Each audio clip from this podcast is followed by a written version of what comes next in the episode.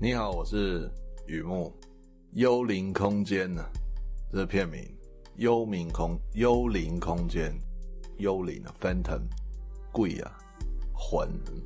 你看我一直形容前面两个字，表示后面空间应该是翻译上的虚词啊，无所谓空不空间呢、啊，幽灵就对了。幽灵空间，spectral，英文片，洋片，二零一六年，蛮有意思的哦。网络有几个怎么讲啊？跨国企业就这么说吧，开始在做嘛。有一间 Netflix，Netflix 那间舌头有点硬啊。Netflix 在早期啊是做出租的，网络上面租片的。但后来他自己像 Studio 一样，电影公司一样，会自制电影影集。啊像这个 Amazon 亚马逊。他有成立了 Amazon Studio，他们也会自己拍，不只是卖东西而已，也卖影片。幽灵空间跟 Netflix 怎么样嘞？就是在 Netflix 上面看到的。那时候转转转转转，就诶，看起来好像还蛮有趣的。一看哦，值得介绍，值得介绍哈。它是一部惊悚的科幻片，科幻片看的不是很多啊。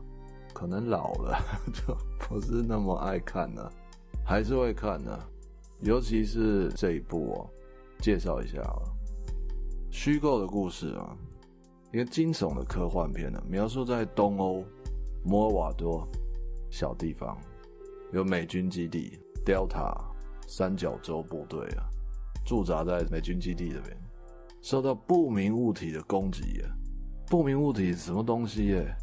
看起来很像人的形状，移动迅速，肉眼是看不到的哦。要带不同光谱的这个，我没有那么懂科学啦。总之，眼睛是看不到的，要带装置，带什么眼镜什么的，才才可以看到它。那个魂魂在那边这样穿梭呢，速度很快。一旦呢、啊，士兵们啊，一旦身体啊被这个东西穿透啊，立刻丧命。精锐的战士们啊。完全的无法抵抗的那种摧枯拉朽的公司啊，一个一个倒下，一个一个阵亡啊。战情单位初步的研判呢，当地的反叛军啊，身穿那种高科技的装备所展现的一种隐形攻击啊，战情是研判出来的。而当地居民呢，不这么觉得，当地居民认为那是幽灵入侵啊，闹鬼啊。可是这些都没有办法，这两个说法都没有办法解释阵亡人员身上。现在就科学角度来哈，科学阵亡的士兵身上哦，呈现一个体表冻伤，体内是灼伤，被烧很高温，这种离奇的死因啊。于是呢，在美国军事实验室有一个首席的工程师啊，衔命就是前往战区调查到底怎么回事。首席工程师呢，是否能够解释亲眼所见的不可思议呢？就是这部片的讲的东西了。Netflix 的自制电影呢，James Badge Dale，Emily Mortimer，今天真的是舌头比较硬。两位好莱坞的明星领衔主演，不明物体杀人不见血啊，营造这种惊悚的气氛。那首席工程师的男主角用的科学的理论。尝试去解开谜团，站稳了整个科幻立场。站稳科幻立场，我要解释一下。我跟我的一个非常要好的朋友，博士啊，博士厉害，我常常跟他请教啊。他也爱看电影，我就问他说：“这科幻片对你来说是什么呢？”他说：“科幻片啊，英文说 science fiction 嘛，sci-fi 这个科幻的东西啊，science 放在前面是有它的意义的。”不能太扯啊，多少还是要有一些科学的佐证啊。所以这个片子是有带到一些科学的东西，来解开悬疑的谜团，到底是怎么死的。在这方面，我觉得编剧是是相当成功的。如果一概都太 fictional 也，就是虚构的东西太多的话，科幻的科字就比较薄弱了。太没有想象力，我都强调太就是偏重哦，太科学了，一个萝卜一个坑都可以证实的，片子呈现给人的一种联想、想象空间就会被压缩，所以那只有一个拿捏的巧妙程度啊。而在《幽灵空间》这里面呢，精锐部队的战斗场面带给我们娱乐感，整部片子相当流畅的科幻片，如同巷弄美食，也许端不上国宴，问津的也有限，可是吃过的都会觉得还不错。是啦是啦，他扯的还蛮还蛮有意思的，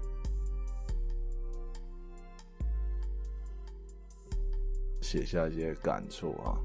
《幽灵空间》这个对我自己来说，这个典型的这种无意间电影，躺在沙发上拿遥控器在在轮转的电视频道的时候，哎，无意间的转到某一台，无意间就发现一部片，又无意间看着看着就把它看完了，而且觉得还不错哦。我相信呢，就是喜欢看电影的读者朋友的这种类似的经验呢，这种意外的小确幸啊。像这样无意间电影呢，这比无间道电影还要好看呢。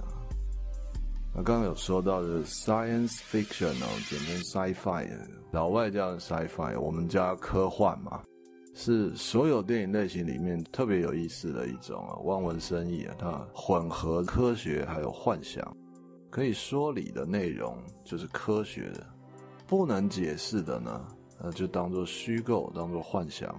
如果科学的内容比例太重，故事就比较严肃嘛，就沉重。相反的，太幻想了，故事又呈现一种离谱、瞎扯这种这种这种现象。所以适度的混合比例啊，就能够兼顾门道与热闹，娱乐效果特别好。说到混合比例拿捏呢，我就举一个例子哈，股票分析师有节目嘛，股票分析师的节目内容哦。某档股票啊，开盘呢就跌停锁死，连续三天长黑做收啊。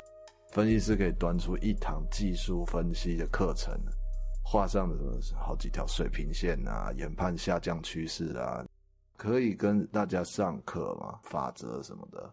他也可以像综艺表演。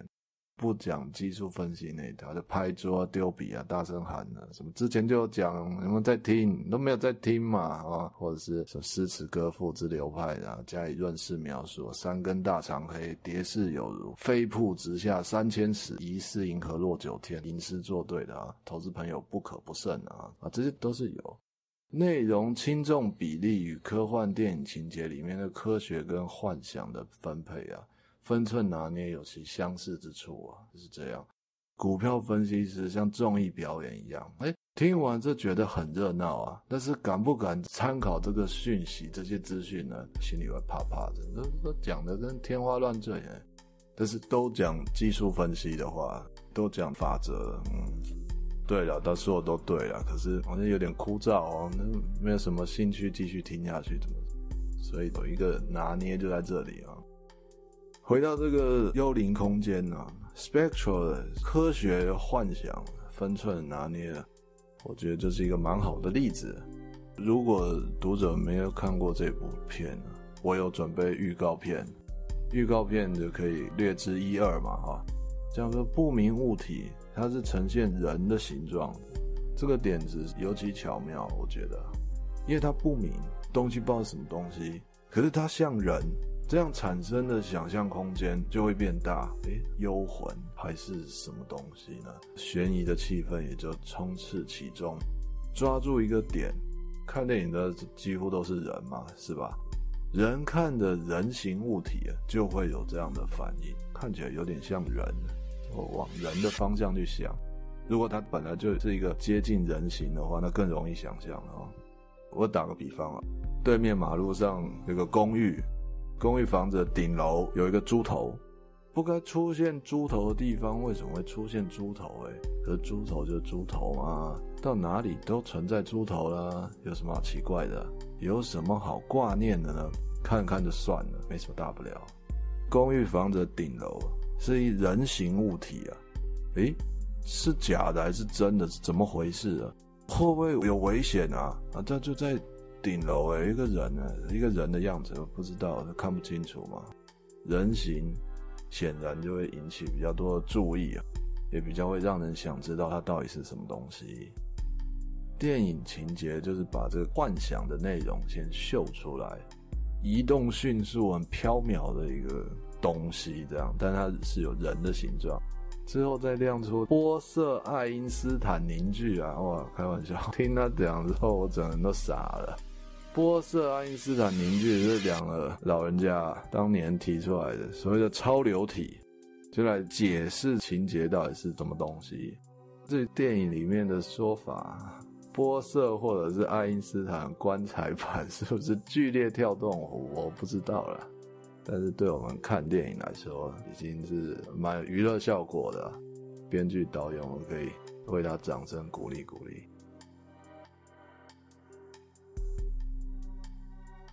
好，介绍到这边一个科幻惊悚的电影，叫做《幽灵空间》（Spectral）。我的网站叫雨木散文故事，雨木散文故事，介绍一些我。看的电影电视剧的观后感之外，我也有一些个人的文字创作，散文啊，或是短篇、长篇，欢迎大家阅读。那，如果你已经在这个页面收听，呃，都好，谢谢。别忘了有空了常回来逛逛，谢谢。